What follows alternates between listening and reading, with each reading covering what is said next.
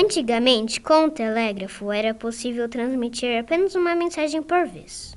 Hoje, o telefone é um dos aparelhos mais simples que temos em nossa casa.